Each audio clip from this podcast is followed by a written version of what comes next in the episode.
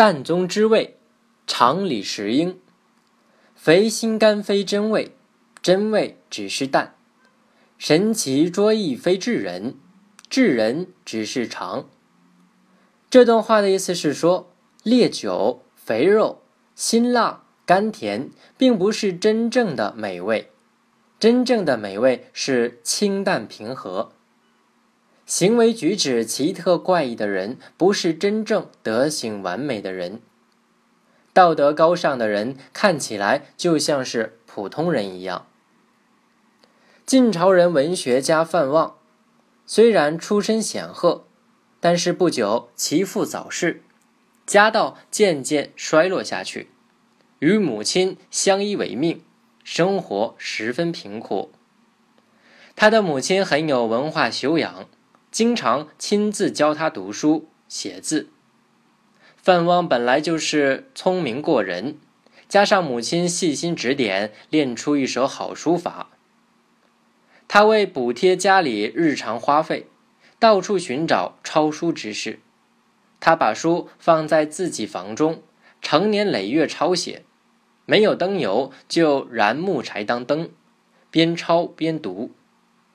抄写的内容也就了然于心。在空闲的时候，他也不忘在心中默背所抄的经书。范望就是靠这种抄书方法成为学识过人的学者。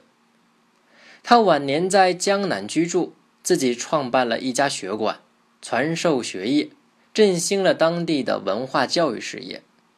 古书云：“书有三味，看似平淡。”但在细细的研习和回忆之中，它的韵味就显得悠远而绵长。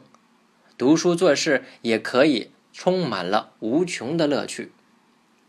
美味可口的佳肴吃多了也会觉得厌腻，粗茶淡饭最易于身体，在一生之中最耐吃。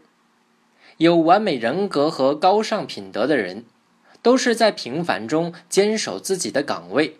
在平凡中来实践自己伟大的人生理想，在不骄不矜中修养自己品德的人，这种人总有一天会达到理想境界，垂范千古。正所谓“人言天不尽人富贵，而尽人清闲。人自不闲耳。若能随遇而安，不图将来，不追既往，不避目前。何不清闲之有？